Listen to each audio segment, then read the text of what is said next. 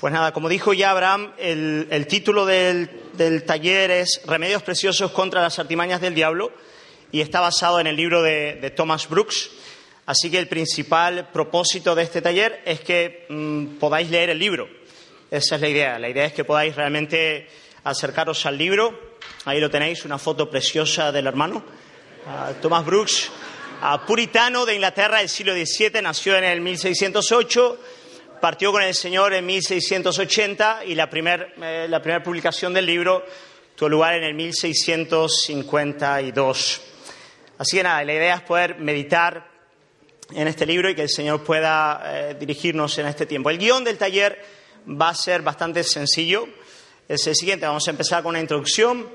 Luego vamos a ver algunos de los textos claves, bíblicos claves, que trata Thomas Brooks para hablar de las artimañas de Satanás contra el creyente, contra la iglesia. Luego, en tercer lugar, vamos a ver las pericias necesarias para el combate, algunas cosas que debemos saber para poder enfrentar al diablo. Y luego vamos a entrar ya mmm, en el tema central, que son las artimañas y los remedios. Todo el libro trata de eso. El libro nos habla de cuáles son las artimañas que Satanás utiliza para eh, enfrentar al creyente y cómo el creyente debe responder a esas artimañas a, a partir de la palabra del Señor y luego una, una conclusión final.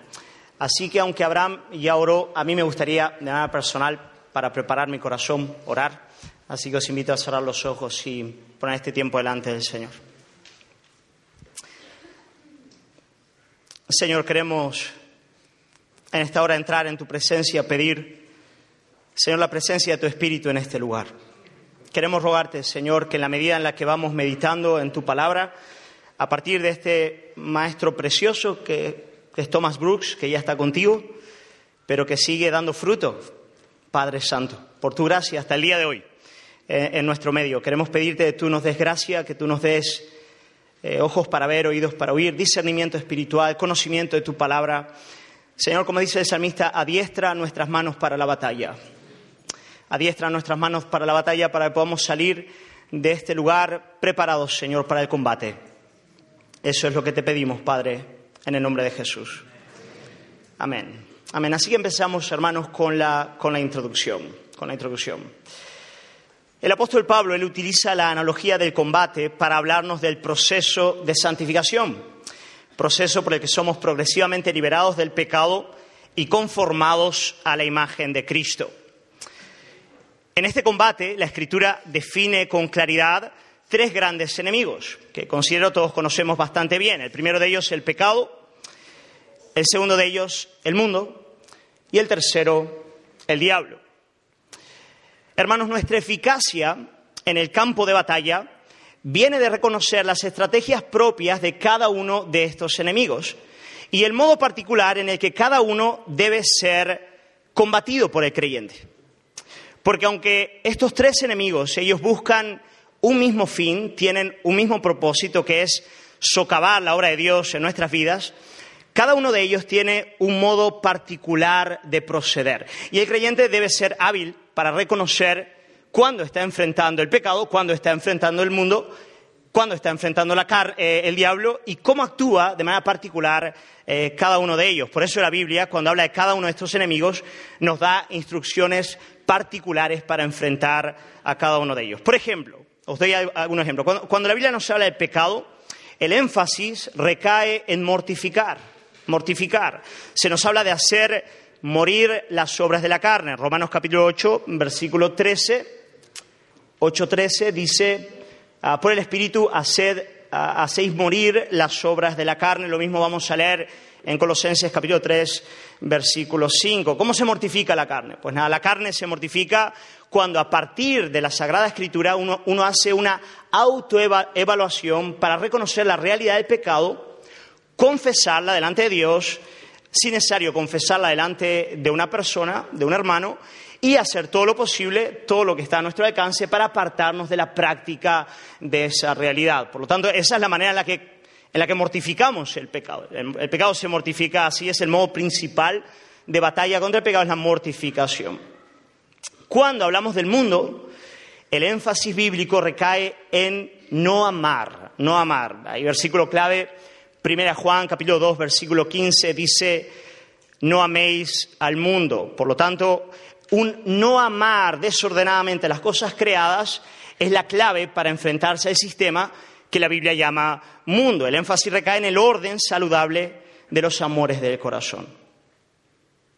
Ahora bien, cuando llegamos al tercer enemigo, que es el diablo, el imperativo de mayor peso recae sobre el término resistir. Resistir. Ahí el texto clave, Santiago capítulo 4, versículo 7, lo tenéis ahí, resistid al diablo y huirá de vosotros. Lo mismo vais a leer en Santiago capítulo 1, versículo 12, lo mismo vais a leer en 1 Pedro capítulo 5, versículo 9. Por lo tanto, cuando llegamos a este tercer enemigo, en este caso, no se nos llama a la introspección, a una consideración interna para razonar la, realidad del pecado, sino a la resistencia en las puertas. Esa es la idea. Cuando el diablo ataca, tú le resistes en, en las puertas. Los dardos inflamados del maligno deben ser repelidos por el escudo de la fe, de modo que no logren anidar en el fuero interno del creyente. Otro modo de decirlo es que a Satanás no debemos darle cabida, no debemos oír al diablo. Eso es importante. Y esto se debe a que si bien el pecado es un enemigo interno, y de ahí la necesidad de introspección para evaluar y mortificar la carne, el diablo es un enemigo que nos ataca desde afuera. Él viene desde afuera. Y las estrategias para cada uno de ellos, como veis, son, distintas. Y, hermanos, esto es bien, bien importante entenderlo, porque si no entendemos este asunto, terminaremos por arrepentirnos de cosas que deberíamos resistir o resistir aquellas de las que nos deberíamos arrepentir. Y hermanos, yo he visto mucha gente así. Mucha gente arrepintiendo, de cosas que no tenían que ni siquiera estar considerando, o si no echando fuera el demonio ah, por ataques de ira, de los cuales deberían estar, estarse arrepintiendo. Por lo tanto, hermano, yo, no puedo ir a la batalla para atacar con el escudo y defenderme con la espada. A una batalla yo voy para atacar con la espada y defenderme con el escudo. Y por lo tanto, es importante reconocer las dinámicas particulares de cada uno de estos enemigos. Repito, la división no es absoluta, de ahí la complejidad. Son tres enemigos, es una tríada que ataca conjuntamente al creyente. Pero la Biblia nos otorga ah, particularidades, modos propios de atacar a cada uno de ellos. En el libro Remedios Preciosos contra las artimañas del diablo, Thomas Brooks se concentra en el combate del creyente contra el diablo. Ahora bien, hay círculos en los que solo se habla del diablo, pero los hay en los que no se le presta atención. ¿No es verdad? Hay algunos que solo hablan de Satanás, hay gente que sencillamente no habla del diablo. Se habla mucho de la mortificación del pecado, se habla mucho del amor al mundo en términos de la idolatría, pero muy poco sobre el combate con el enemigo de nuestras almas, con, Satanás. Y, y cuando eso ocurre, hermanos, perdemos el equilibrio bíblico. Porque desde Génesis, capítulo 3, desde Génesis 3, especialmente el versículo 15, y acompañando a toda la narrativa bíblica, toda ella, vemos la centralidad del conflicto de la simiente de la mujer y la simiente de la serpiente. Por lo tanto, hermanos, en toda la historia de los hombres, en cierto modo, estamos viendo ese conflicto y es un conflicto que es diario en la vida de todo verdadero creyente. El hecho de que la Biblia sea insistente en llamarnos, por ejemplo, a velar y a orar para no caer en la tentación y a que Jesús nos llame no solamente a pedir perdón por nuestros pecados, pero también a orar a cada día para ser guardados del maligno, debería advertirnos de que estamos ante una realidad muy presente en la vida cristiana y si no somos conscientes de esta batalla se debe o a la falta de conocimiento bíblico, que eso puede ser o también a la falta de discernimiento espiritual. tal vez podemos tener el concepto bíblico de esta realidad, pero la falta de discernimiento espiritual nos hace impotentes a la hora de reconocer el ataque del diablo en contra de nuestras vidas. Por lo tanto, hermanos, para ayudarnos a ver la dimensión satánica operando junto a la realidad del pecado, Thomas Brooks destaca tres textos bíblicos fundamentales. En cada uno de ellos se destaca la acción satánica actuando junto al pecado de los hombres y se utilizan además algunos términos claves para enseñarnos el modo en el que Satanás actúa. Así que vamos a pasar a los textos bíblicos claves. Vamos a tratar tres de ellos, ¿vale? Hay muchísimos más en la Biblia, evidentemente, eh, os van a venir a la mente muchos textos que hablan de, guerra espiritual y yo voy a detenerme en los tres que Brooks trata en el libro. Primero de ellos, hermanos, ahí lo tenéis, Efesios capítulo 6, versículos 11 y 12. Dice el apóstol Pablo, la palabra del Señor, dice, vestidos de toda la armadura de Dios para que podáis estar firmes contra las asechanzas del diablo. Y ahora, porque no tenemos lucha contra sangre y carne, sino contra principados, potestades, contra los gobernadores de las tinieblas de este siglo, contra huestes espirituales de maldad en las regiones celestes. Hermanos, aquí el apóstol Pablo nos presenta cuál es el terreno fundacional de la batalla cristiana. ¿ok? Él nos va a presentar, bueno, ¿dónde está nuestra lucha? Y al decir que nuestra lucha no es contra carne y sangre, sangre y carne, Pablo no nos está diciendo que no hay un elemento humano en la batalla cristiana, ¿ok? Bajo ningún concepto. Eso sería sería contradecir toda la escritura. En efecto, batallamos contra, una realidad que, también afecta a los hombres. Batallamos contra impíos que combaten contra el Evangelio, batallamos contra el pecado que está e, en nuestros corazones. Cuando Pablo dice no sangre y carne, no está diciendo que el hombre no está involucrado en la batalla, pero está diciendo que hay algo anterior, hay algo más fundacional hay algo que precede a la lucha humana en este terreno de la realidad del mal y del pecado. Una guerra espiritual. Pablo habla de principados, potestades, gobernadores de las tinieblas, huestes espirituales de maldad. Hermanos, todo eso precede a la realidad del pecado en la naturaleza humana. Lo vemos desde el principio de las escrituras. En lo que se refiere a la humanidad, hermanos, la tentación y el mal vinieron desde afuera, vienen desde afuera, siendo que el propio pecado y el mal son anteriores a la, propia caída. En Génesis capítulo 3, ¿cómo entra el pecado? Génesis capítulo 3, versículo 1 dice, pero la serpiente era astuta, más que todos los animales del campo que Jehová Dios había hecho, la cual dijo a la mujer, con que Dios ha dicho, Hermanos, por lo tanto hay una distinción entre el pecado de la, naturaleza humana, de los hombres, y el pecado en este ámbito espiritual angelical que precede, que es anterior.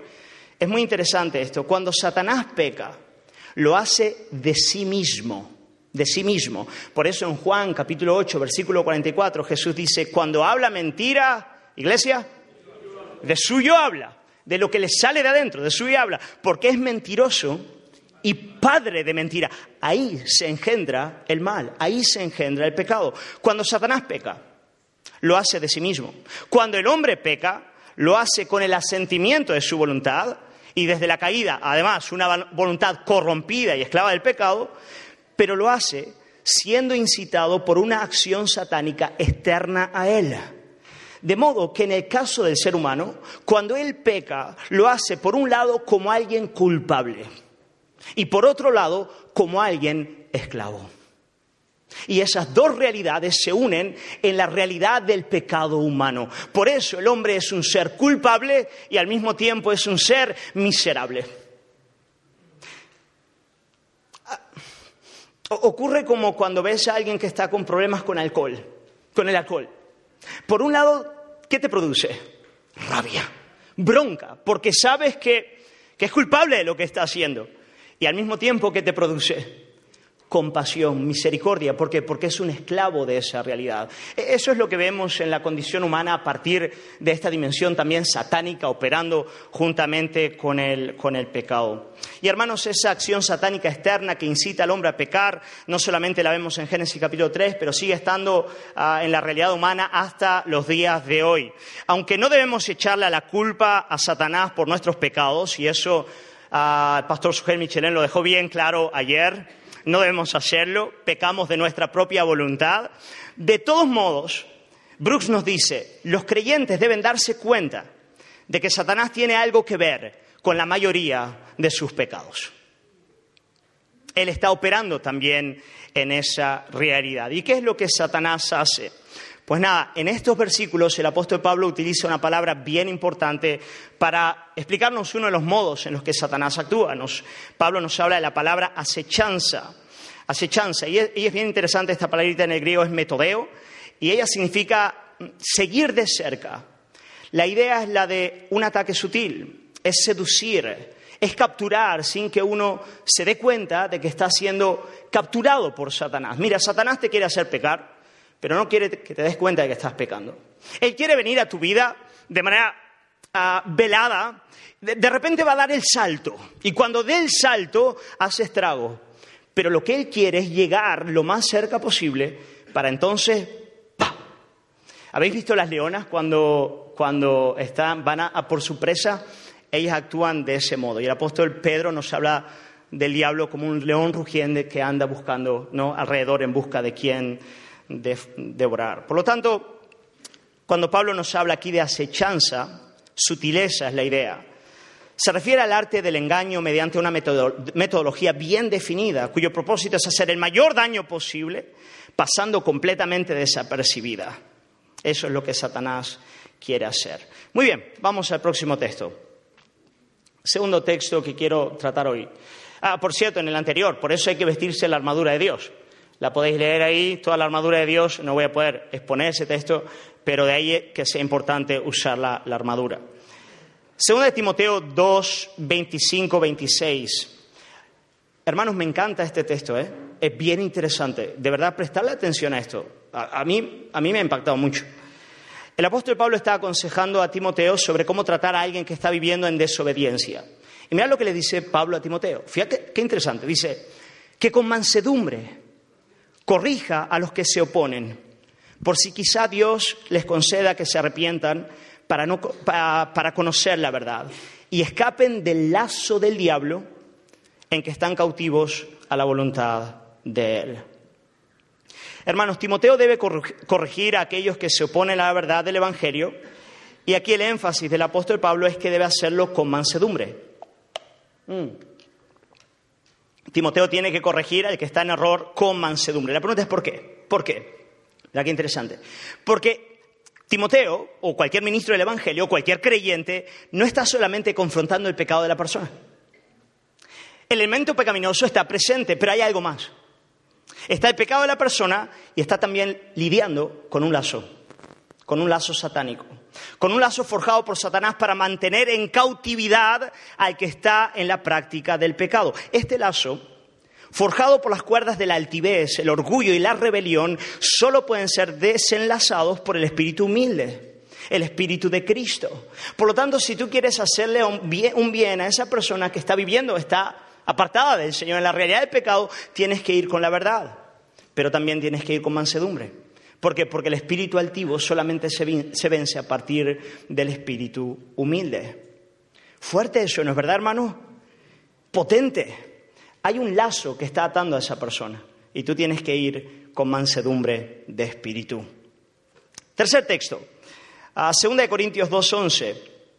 Dice aquí el apóstol Pablo de nuevo la misma dinámica guerra espiritual junto con la realidad del pecado, acechanza satánica. Dice, y hay que vosotros perdonáis, dice Pablo, yo también. Porque también yo a lo que he perdonado, si algo he perdonado, por vosotros lo he hecho en presencia de Cristo. Y ahora, para que Satanás no gane ventaja alguna sobre vosotros, pues no ignoramos sus maquinaciones. Aquí la imagen es bien poderosa. El apóstol Pablo advierte a la iglesia en Corintio de que Satanás está pendiente de su modo de proceder con el fin de ganar ventaja sobre ellos.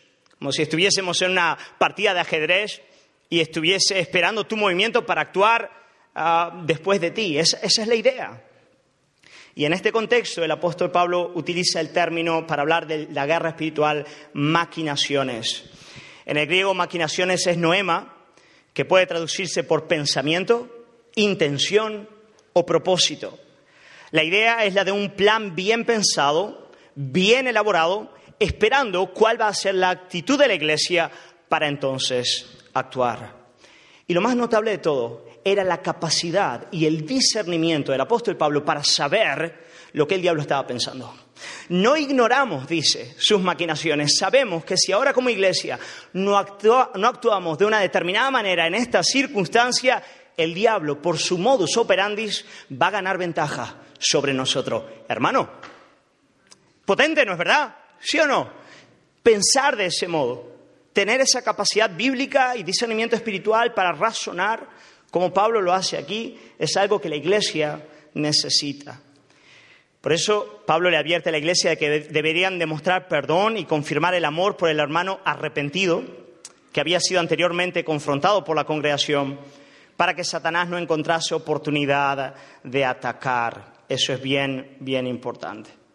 Muy bien, aquí tenéis esos, esos tres versículos bien importantes que nos muestran algunas cosas que quiero ya resumir. Dos puntos importantes. Primero, detrás de la realidad del pecado hay una guerra espiritual. Hay fuerzas satánicas que operan en el individuo, en la iglesia y en la sociedad. Lo vimos en estos tres versículos, tres textos. En segundo lugar, la acción satánica, la acción satánica puede definirse con los siguientes términos. Los voy a cambiar de orden de lo que está ahí. En primer lugar, maquinaciones, que significa planificación. En segundo lugar, acechanza, Sutileza es la idea, una planificación sutil. Y en tercer lugar, lazo, que ahí ya es una trampa, algo que te esclaviza. Por lo tanto, es algo bien razonado que actúa sutilmente para cogerte y llevarte a la esclavitud. Así actúa el príncipe de las tinieblas que está gobernando en este mundo. Así que eso es lo primero que hemos visto. Muy bien. Qué lindo, mi esposa está ahí en la... me va marcando el tiempo. Gloria Muy bien, ahora lo segundo que hace Thomas Brooks es darnos algunas pericias necesarias para el combate, ¿ok? Pericias necesarias para, para el combate. Dice lo siguiente, temas en los que debemos ser hábiles para poder enfrentar a Satanás, cosas que debemos saber de manera clara y firme. Dice la introducción, página 5 del libro, dice, hay cuatro asuntos acerca de los cuales los creyentes deben aprender. Deben aprender en primer lugar, de nuestro Señor Jesucristo. Segundo lugar, acerca de la Biblia. Tercer lugar, acerca de sí mismos. Y cuarto lugar, acerca de la astucia de Satanás en sus intentos por alejarnos de Dios. Así vamos a ver cada uno de ellos brevemente para ver cuáles son los fundamentos para adentrarnos de manera eficaz a esta batalla. En primer lugar, debemos aprender acerca de Jesucristo. Hermanos, para enfrentar al diablo lo primero que debe ocurrir en la vida del creyente debe ser que él, debe estar bajo la autoridad de Jesucristo. Debemos estar bajo la autoridad de Jesucristo como nuestro cabeza y representante. Hermanos, lo cierto es que en lo que concierne a nosotros no tenemos autoridad alguna contra Satanás. La hemos perdido a partir de la desobediencia de nuestro primer padre, Adán. Pero Jesucristo, mediante su obediencia perfecta y su sacrificio expiatorio por el pecado, recibió del Padre toda autoridad como nuestro representante, como el segundo, como el último Adán. De modo que Él, como Hijo del Hombre, se encuentra a la diestra del Padre. Y en Efesios capítulo 1, versículos 21-22 dice, sobre todo principado y autoridad y poder y señorío. Y sigue diciendo más adelante, y sometió el Señor todas las cosas bajo sus pies y lo dio por cabeza sobre todas las cosas a la Iglesia. Por lo tanto, antes de entrarnos a esta batalla debemos asegurarnos de ser humildes ante la verdad del Evangelio y la obediencia a Cristo. Hermano, la clave para luchar contra el diablo, la clave para resistir al diablo es humillarnos delante de Dios. La clave aquí es una cuestión jerárquica, es estar bajo la autoridad de Cristo para tener autoridad en contra del diablo, porque en efecto la autoridad contra Satanás la tiene Cristo y Él es el que se la, otorga a la iglesia. Por lo tanto, una iglesia que quiere ser eficaz en la lucha con Satanás debe descansar en la sola gracia del Evangelio, eso es estar bajo la autoridad de Cristo y debe estar además andando en obediencia al Señor. Debe estar andando en rectitud delante de Él. Por eso la palabra del Señor dice que es lo que vence al, maligno en la vida de los santos es su fe y su testimonio. ¿No es verdad? La fe es estar bajo el Evangelio y el testimonio es obediencia a Cristo. Por lo tanto, hermanos, lo primero que tenemos que hacer es estar bajo la autoridad de nuestro representante, quien tiene poder sobre todas las cosas, Jesucristo. Segundo lugar, segundo ambiente en el que tenemos que ser peritos para luchar contra el diablo es las escrituras, acerca de las escrituras. Hermano, junto a la condenación, el engaño es el gran arma del enemigo, la mentira. De nuevo cito Juan 8:44, dice, hablando del diablo, cuando habla mentira, de suyo habla porque es mentiroso y padre de mentira. La mente, aquí, es el principal campo de combate contra el diablo. Es a ella donde se dirigen los dardos inflamados del maligno, cuyo propósito es inflamar afectos desordenados en nuestros corazones que nos lleven a la desobediencia, aprovechándose, desde luego, de nuestra propia corrupción. Y hermanos, si nosotros no somos ah, hábiles en el conocimiento de las escrituras, si no tenemos una mente que está siendo santificada por la palabra de Dios, en esta dimensión del ataque del diablo, lo primero que vamos a reconocer son las pasiones inflamadas, pero no los pensamientos que la preceden. ¿Entendéis lo que estoy diciendo? De repente tú sientes cosas, tú sientes cosas desordenadas y las reconoces, pero no has sido capaz de discernir los pensamientos que operaron promoviendo esa inflamación en el alma. Entonces, ¿por qué necesitamos ser peritos en la escritura? Necesitamos ser peritos en la escritura para, en primer lugar, discernir eso cuando viene a la mente. O sea, cuando viene a la mente, en vez de penetrar a la mente y llegar a las pasiones del alma, cuando la mente está bien dotada de la palabra del Señor, ella opera como un escudo, siendo cada vez más rápida para discernir de dónde viene eso. Y entonces responder con la verdad. Entonces te despiertas por la mañana y viene un pensamiento a tu mente ah, sobre lo que tu hermano, aquel hermano hizo hace cinco años contra ti. Claro, pero, pero, claro, antes tú no te das cuenta, pero ahora que estás siendo santificado por la palabra, ese pensamiento viene y se levanta el escudo. Rápidamente. La Biblia opera de ese modo. Repito lo que acabo de decir. La meditación asidua de las Escrituras nos capacitará para discernir los dardos inflamados del maligno y detenerlos con el escudo de la fe.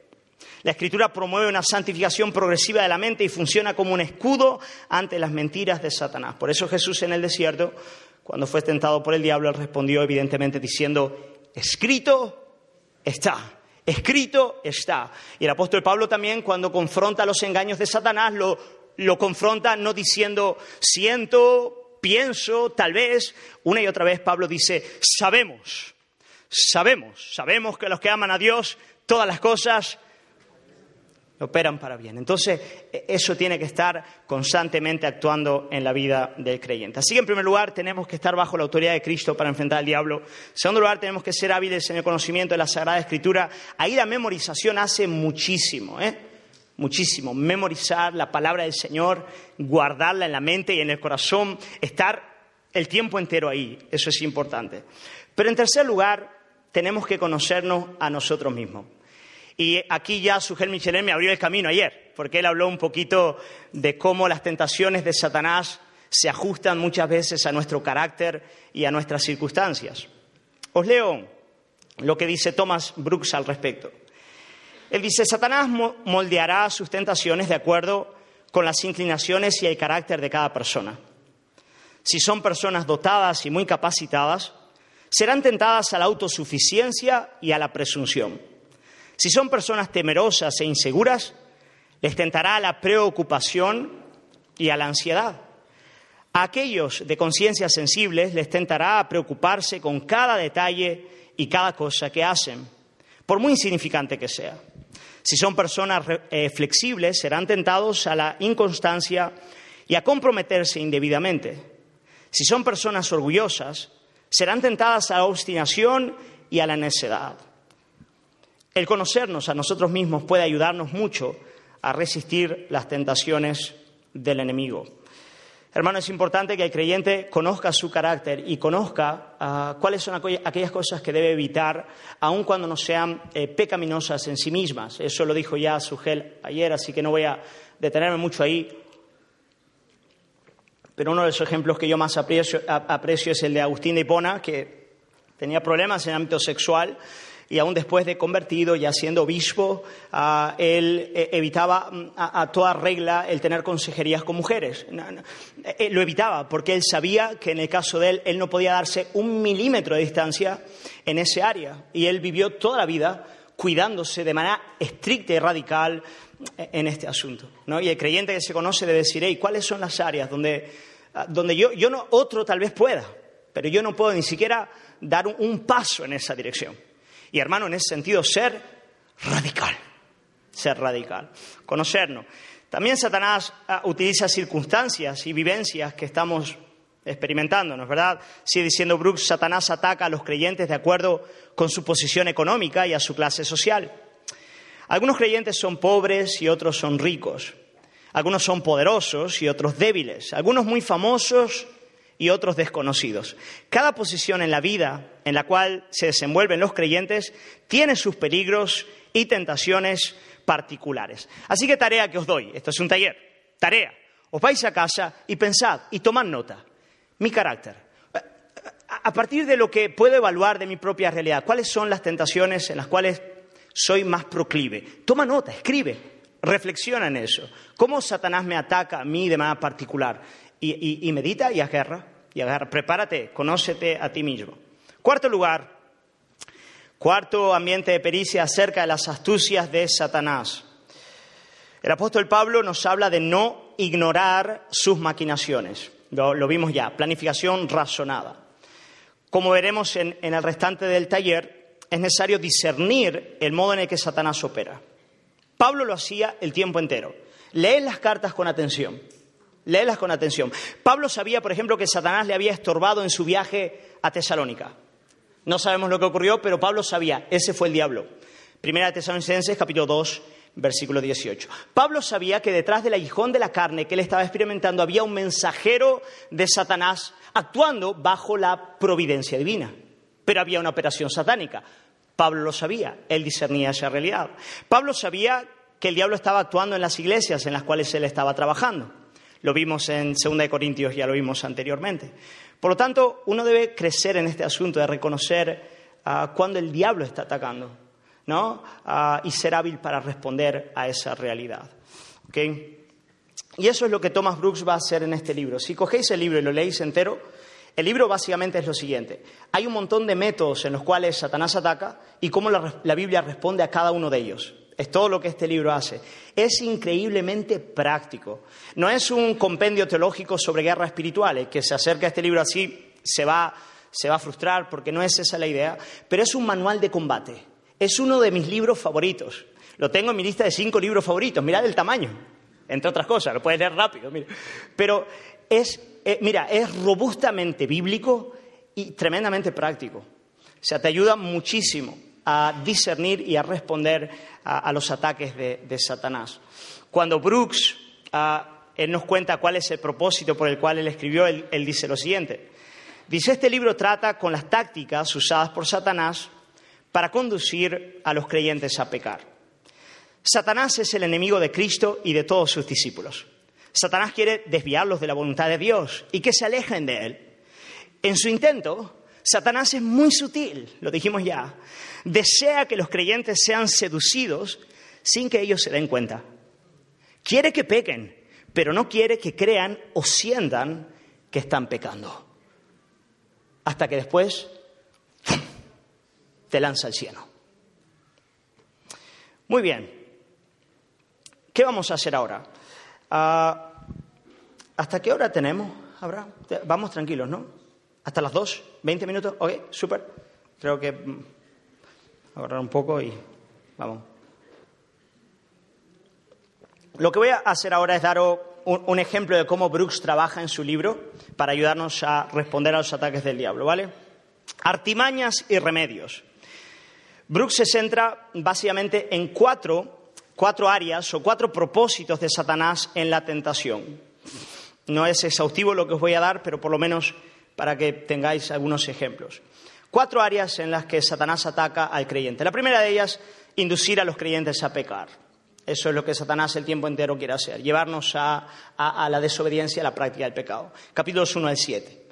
Segunda área, desanimar a los creyentes en el servicio al Señor. ¿Tenemos más tiempo? ¿Sí? Ok.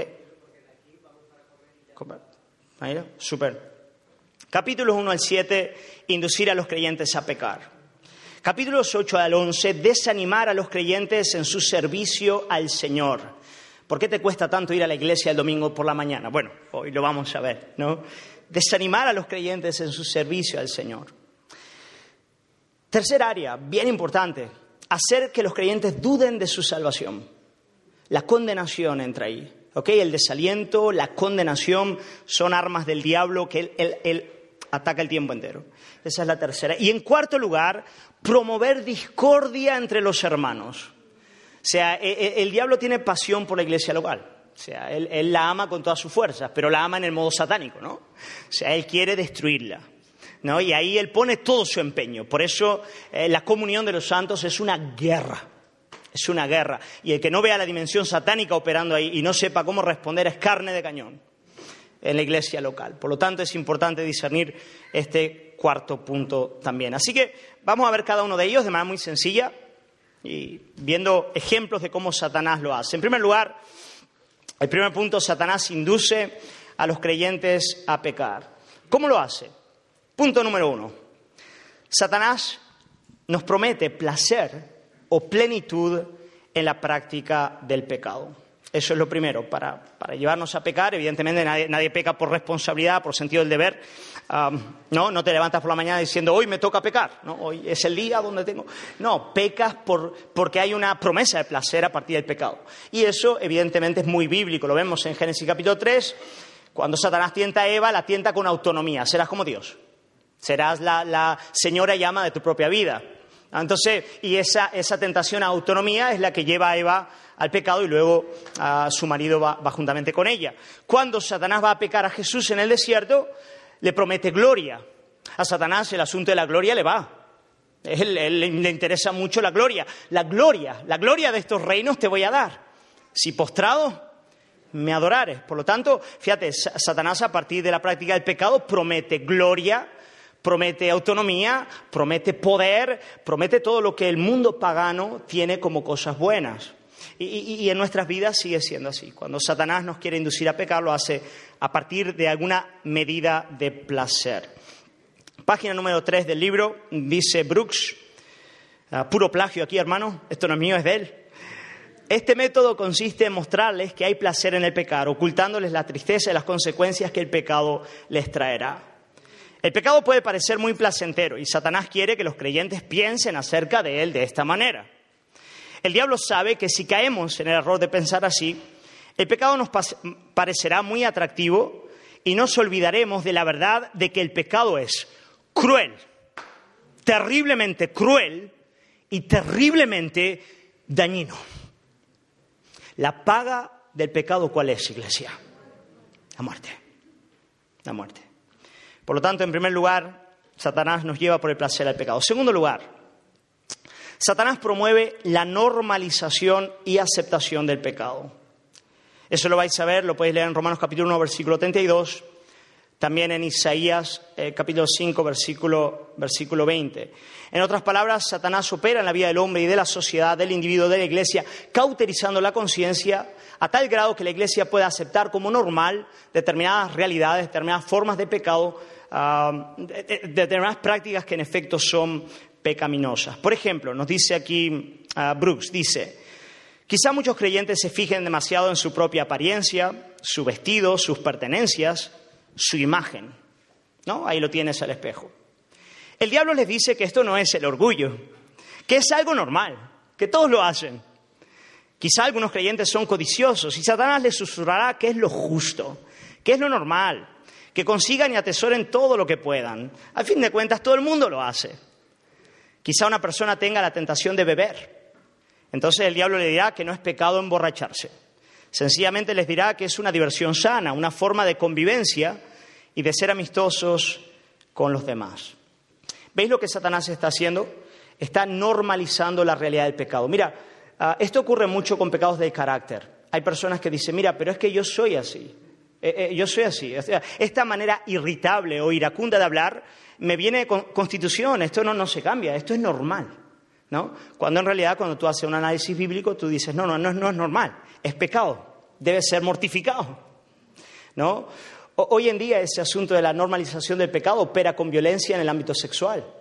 Vivimos en una, en una ah, sociedad que ya no es promiscua, es amoral en el ámbito sexual, donde no hay parámetros para hablar de esta realidad. Y claro, a veces yo me encuentro a creyentes viendo, claro, películas que antiguamente se consideraban pornografía pura y cruda, pero claro, como hoy en día ya no entran dentro de ese encaje pornográfico, se pasan como normales. Pero cuando tú las ves, los dices, no, esto es pornografía, esto no es normal, esto es pecado. Pero el diablo actúa de ese modo normalizando, haciendo que la sociedad o la persona lleguen a llamar lo malo bueno y lo bueno. Esto es real. Estamos, hoy en día lo estamos viendo de manera muy, muy agresiva, muy fuerte. Tercer punto, y este os va a parecer, de este poco tengo que hablar porque es muy intuitivo. Tercer punto, Satanás nos lleva a justificar nuestro propio pecado, propio pecado a partir del pecado ajeno. Eh, esto, esto, hermanos, ¿qué os voy a decir? Que no sepáis al respecto, ¿cierto? Ah, aquí lo mejor que puedo hacer es leer las palabras del Señor, la cita Brooks, en Lucas capítulo 18, versículo 11, cuando dice, Dios, ah, te doy gracias porque no soy como los otros hombres, ladrones, injustos, adúlteros, ni aun como este publicano. Hermano, esto es muy común, todos lo hacemos. Lo hacemos esposo y esposa, entonces esto es el pan de cada día.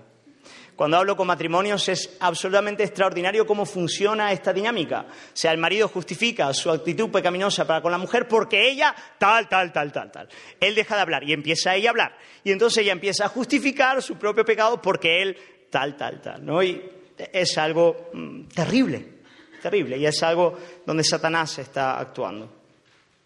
Finalmente, Satanás nos incita a pecar porque Dios es misericordioso. Eso es lo que estamos viendo ya con Pastor Sugel Michelén desde ayer. No es verdad, podemos seguir en la práctica del pecado porque Dios es misericordia. No, podemos abundar en el pecado, eh, pecar para que la gracia sobreabunde, abunde. Dice aquí uh, Thomas Brooks, dice, Satanás trata de lograr que los creyentes no se preocupen por el pecado, ah, diciéndoles que Dios es misericordioso y que siempre les perdonará. El diablo les habla de que Dios es un Dios de pura misericordia y que está dispuesto a tenerles misericordia y que siempre estará más propenso a perdonar que a castigar a su pueblo. Y de ese modo él va cauterizando la conciencia y llevando al creyente a una práctica de pecado cada vez más agresiva y en último análisis a la apostasía si no es verdaderamente un hijo de Dios. Muy bien, remedios para no pecar. Remedios para no pecar. Los voy a ir citando nomás. Primero, Reconozcamos que el pecado nos priva de aquello que es más excelente, lo llamado de lo verdaderamente bueno. He aprendido que al hablar con creyentes, ah, solo hablar de la dimensión negativa del pecado ah, no, es suficiente. a veces cuando tú muestras aquello que pierdes, a partir de la práctica del pecado es más eficaz. Para, el verdadero Hijo de Dios, aquel que ha gustado de los bienes venideros, que conoce la gloria de Cristo, que ama a su Salvador, ah, el, mostrarle lo que el pecado te quita, te quita, te priva, es algo que le lleva al arrepentimiento de manera muy, muy eficaz. Dice al respecto Thomas Brooks, dice, los creyentes deben recordar que el pecado les hará perder aquello que es realmente bueno. Los que ceden ante el pecado pierden el favor de Dios, su gozo espiritual se desvanece y pierden la paz de su corazón. El Espíritu Santo es contristado y su influencia vivificadora languidece. Por lo tanto, en primer lugar, recuerda aquello que es más excelente. Segundo lugar, en vez de estar midiendo la realidad del pecado a partir del otro, consideremos la gravedad, la gravedad del pecado a partir del juicio de Dios y de los padecimientos de Cristo. Mirad, lo que dice aquí, esto es maravilloso.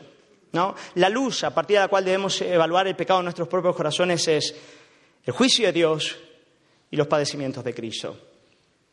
Dice Brooks, es necesario que veamos el pecado tal como lo veremos en el día del juicio. Ese día todos verán la verdadera cara del pecado. Cuando todos los pueblos estén reunidos ante el gran juez del universo, entonces se apreciará la pecaminosidad del pecado. En ese momento el pecado será desenmascarado y será despojado de su atractiva vestimenta. Aparecerá más sucio y vil que, el infierno mismo. Lo que antes parecía hermoso y codiciable se manifestará feo y repugnante. La Biblia describe el pecado comparándolo con varias cosas.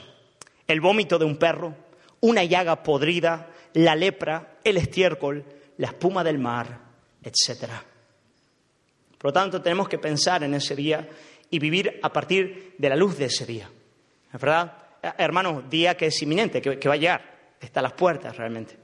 Pero también debemos mirar al Cordero Jesús derramando su sangre en la cruz para ver la gravedad y profundidad de nuestro pecado.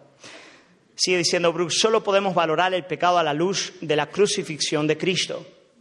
Debemos ver a Cristo en su pasión, sufriendo por el pecado, afligido, azotado, herido, molido, angustiado, sudando grandes gotas de sangre, su cuerpo quebrantado, su sangre derramada.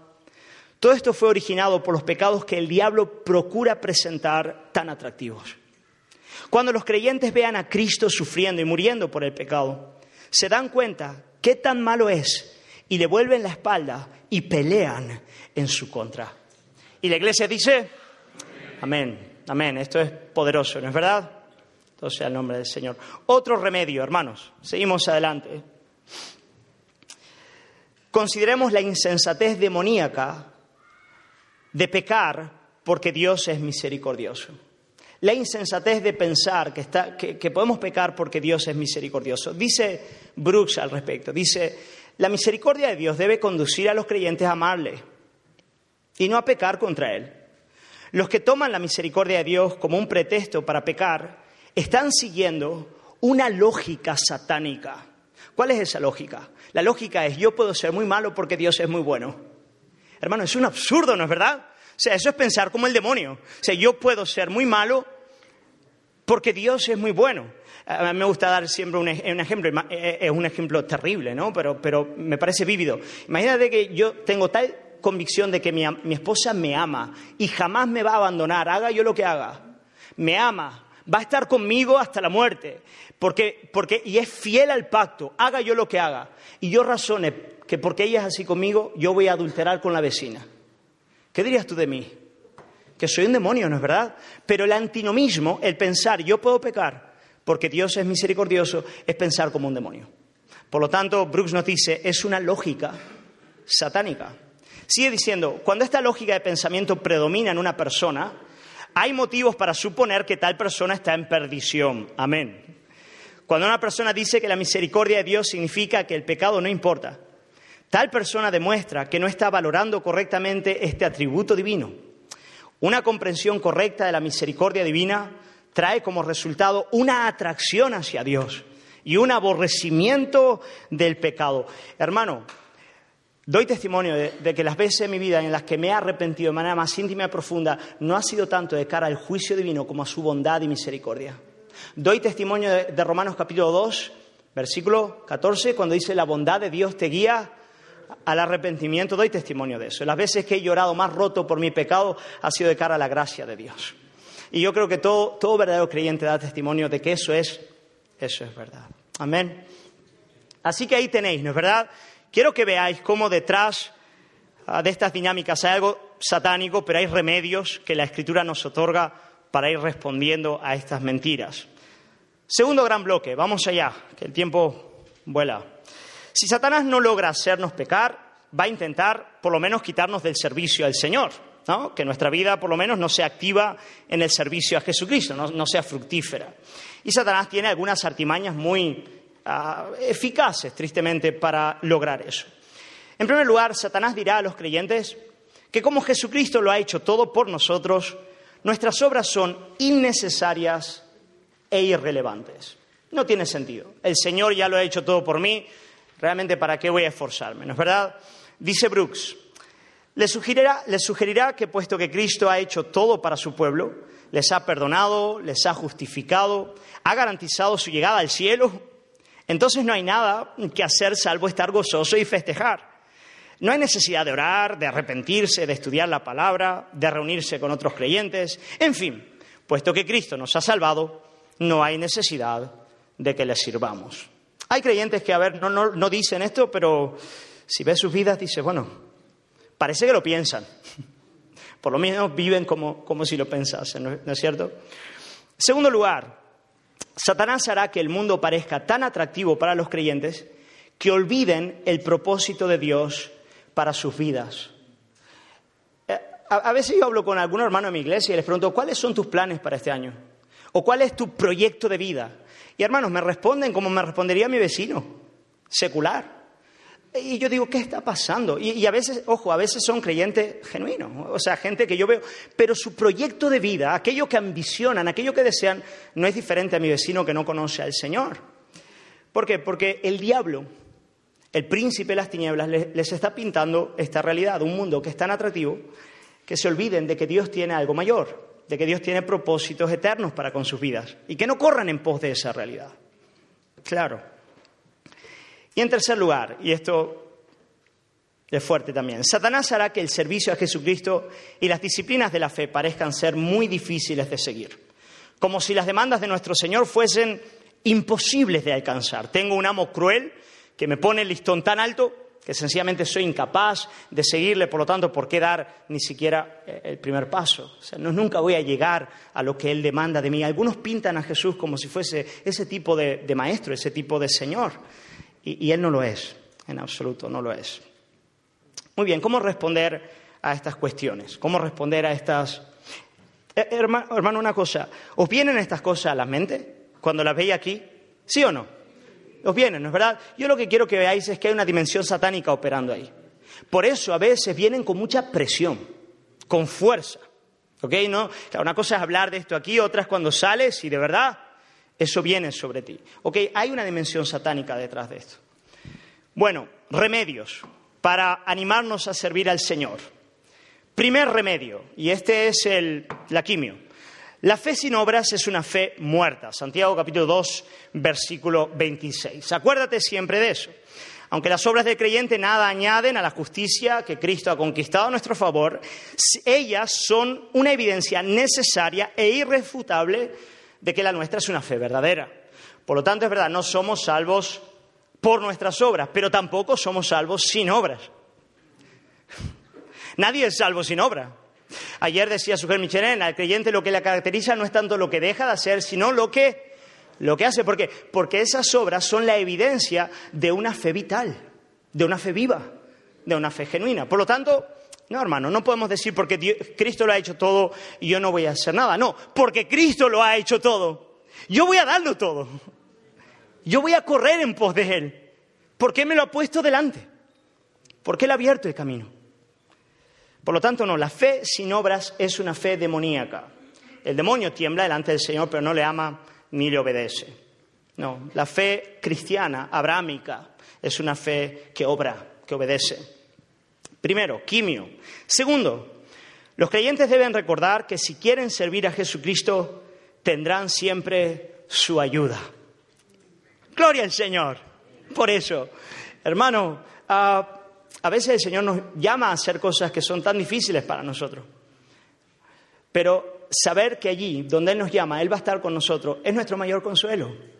Y de hacer discípulos a las naciones, bautizarlas, enseñarles que guarden todo lo que yo os he mandado. ¿Y qué dice? Y yo estaré con vosotros. Yo estaré ahí con vosotros hasta el fin del mundo. Por lo tanto, hermano, el Señor sí a veces nos demanda cosas que son difíciles, pero Él siempre viene a nuestro, a nuestro auxilio. Tercer, tercer remedio. los creyentes deben recordar que es difícil servir a Cristo para su viejo hombre, para los remanentes de su naturaleza caída.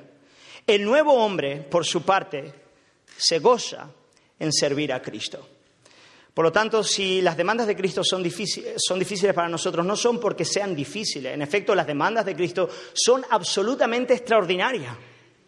Amar, dar frutos del Espíritu, amor, gozo, paz, paciencia, benignidad, bondad, fe, mansedumbre, templanza, servir. ¿Qué hay de difícil en eso? Hay de difícil en eso que somos pecadores que somos pecadores. Eso es lo difícil. Por lo tanto, para la naturaleza caída, las demandas de Cristo son difíciles. Pero cuando aprendemos a llevarlas en mansedumbre y humildad, reconoceremos que el, yugo de, Cristo es fácil y es ligera su carga. Leo textualmente a Brooks. Él dice, el nuevo hombre se goza de seguir a Cristo. Esa es su naturaleza pecaminosa, a quien no le gusta servir a Dios. En Romanos 7, 22, el apóstol Pablo dice, según el hombre interior, el nuevo hombre, me deleito en la ley de Dios. Para la nueva criatura, el yugo de Cristo es fácil y ligera su carga. Para el nuevo hombre, los mandamientos de Dios no son gravosos, sino causa de gozo. Todos los creyentes saben que esta es la verdad y hay algo en su interior que les hace disfrutar agradando a Dios. Sea el nombre del Señor. Muy bien, vamos allá, seguimos avanzando. Tercer bloque en el que Satanás actúa, artimañas y remedios.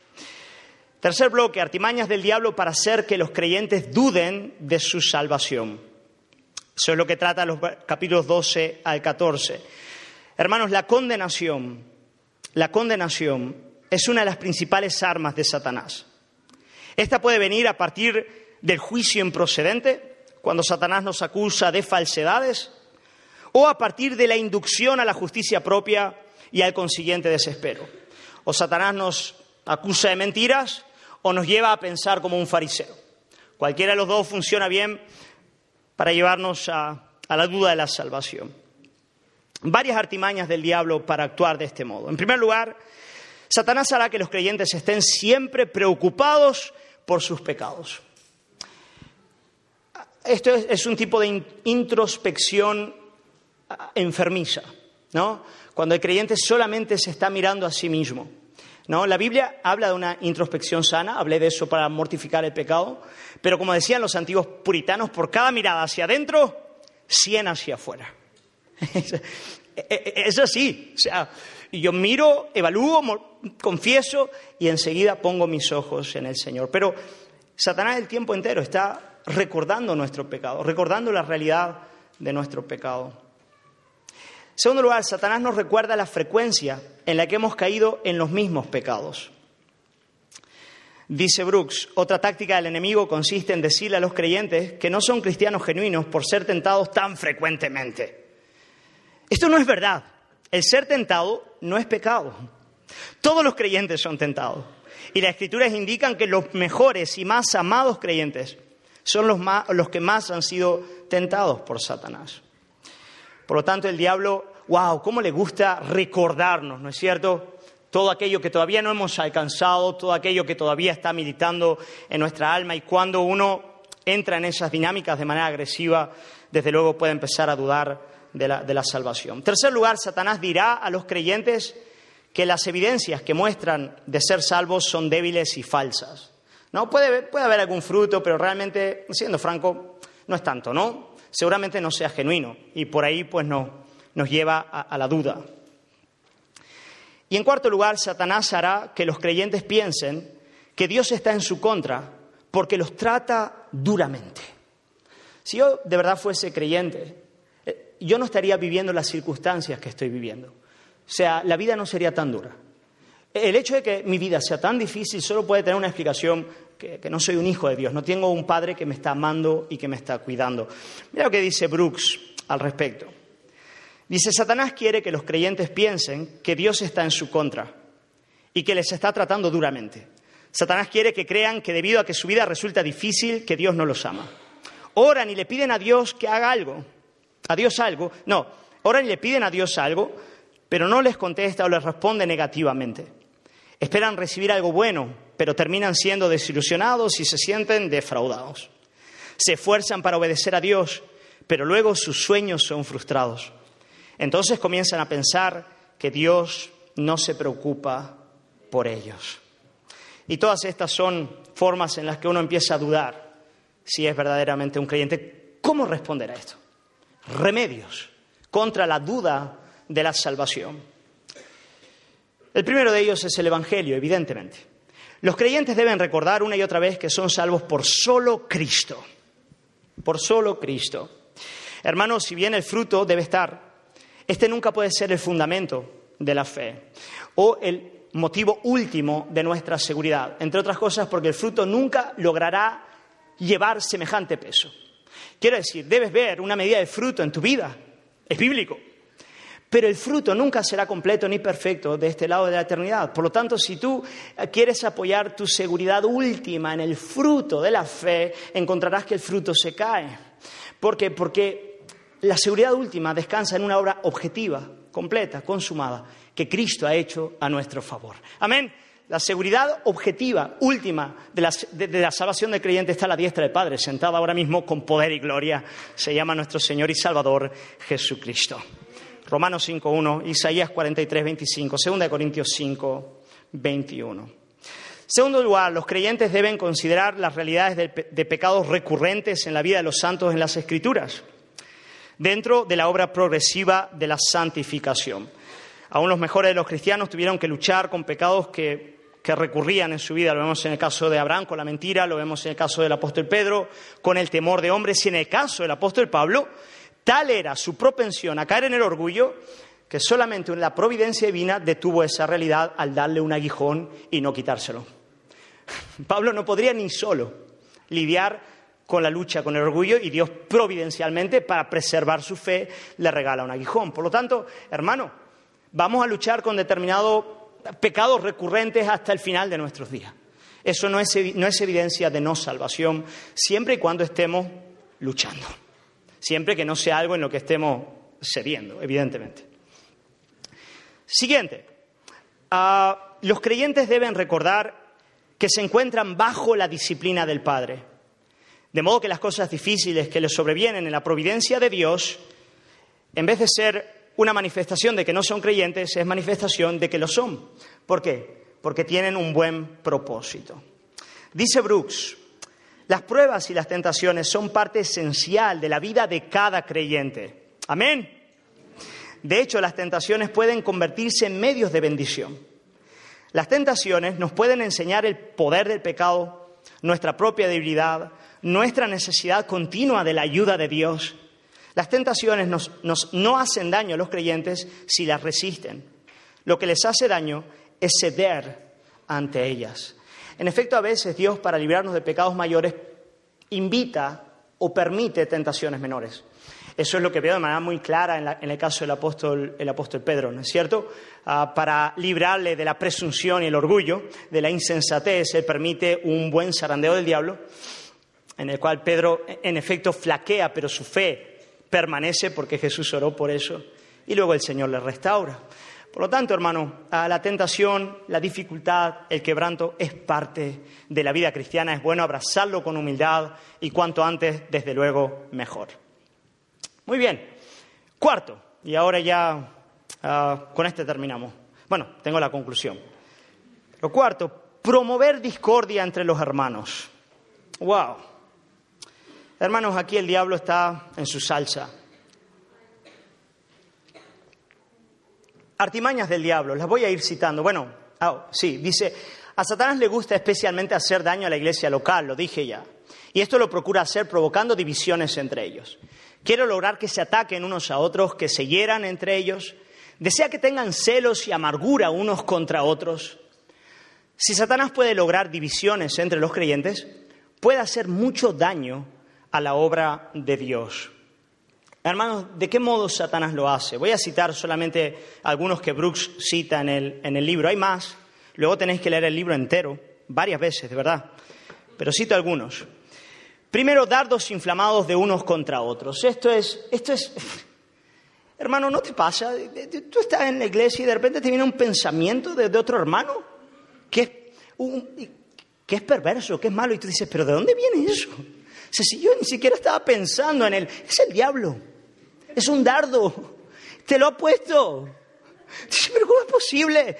Eso es Satanás.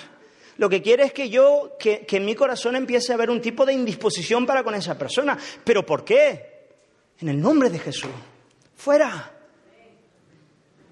Y cierras con eso. Dardos inflamados de unos contra otros. Hay creyentes que ahí son vías abiertas, dejan que entren. Y eso, eso es la muerte. Segundo lugar, juicios improcedentes o hipersensibles. ¿No es verdad? Nos empezamos a juzgar por cosas absurdas, ¿no es cierto? Hasta por el color del zapato que llevamos o, por el modo en el que la persona tiene de, no, no sé, esos juicios hipersensibles. ¿No es verdad? La persona me mira de una determinada manera y ya estoy interpretando lo que quiere decir con esa mirada. ¿No? Y me lo llevo a la casa. No dices, no, no, Señor, e-, el amor no funciona de ese modo. No, eso es del diablo.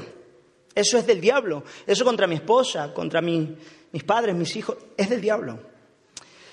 Tercer lugar, raíces de amargura, falta de perdón.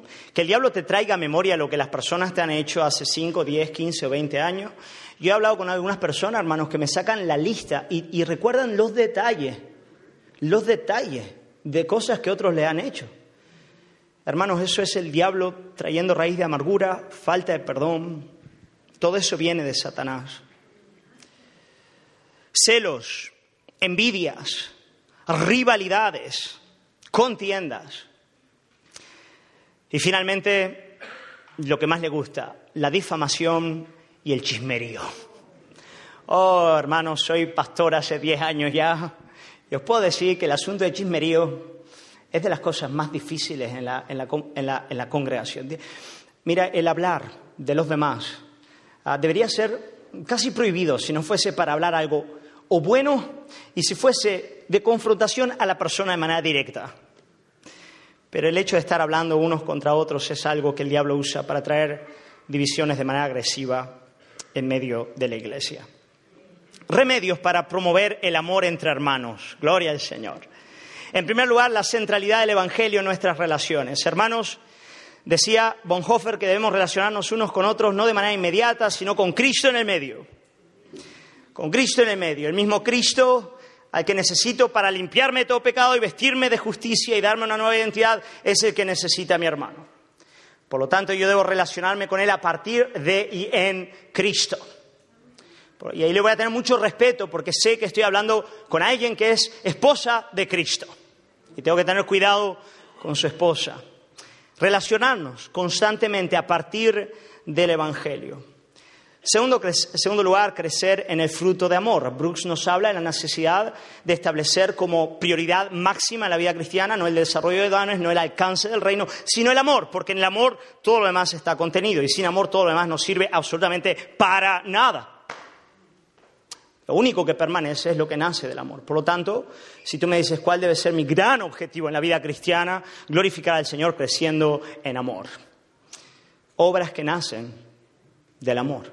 Entonces, crecer en amor, pedirle al Señor que te dé gracia para amar a tu prójimo y para tratarle con amor.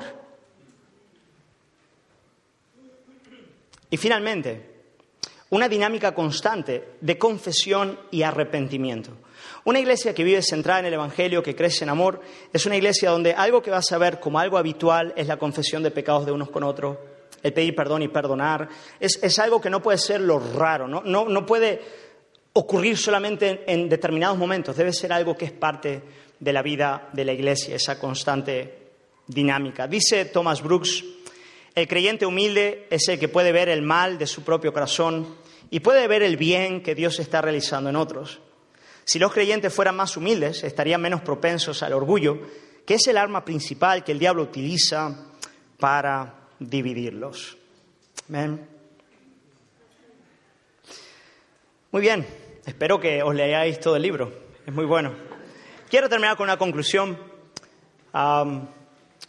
dice el capítulo 18, página 36, dice, los creyentes deben acordarse de que Satanás ya ha sido derrotado Cristo triunfó, sobre Satanás cuando murió en la cruz. Ahora proporciona a su pueblo el poder para vencer a Satanás. Algún día la victoria de Cristo sobre Satanás se manifestará a los ojos del mundo. El Dios de paz aplastará en breve a Satanás bajo vuestros pies. Romanos 16, 20. Satanás es un adversario derrotado. Cristo le ha derrotado y pone en nuestras manos las armas para derrotarlo también. Me encanta esta última imagen, me fascina. Mira, qué extraordinario.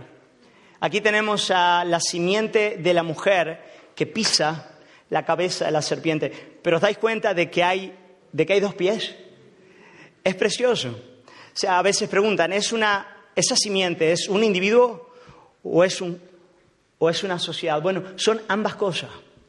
Está el pie de Cristo, que venció a la serpiente, pero también está el pie de la iglesia, que derrota a Satanás.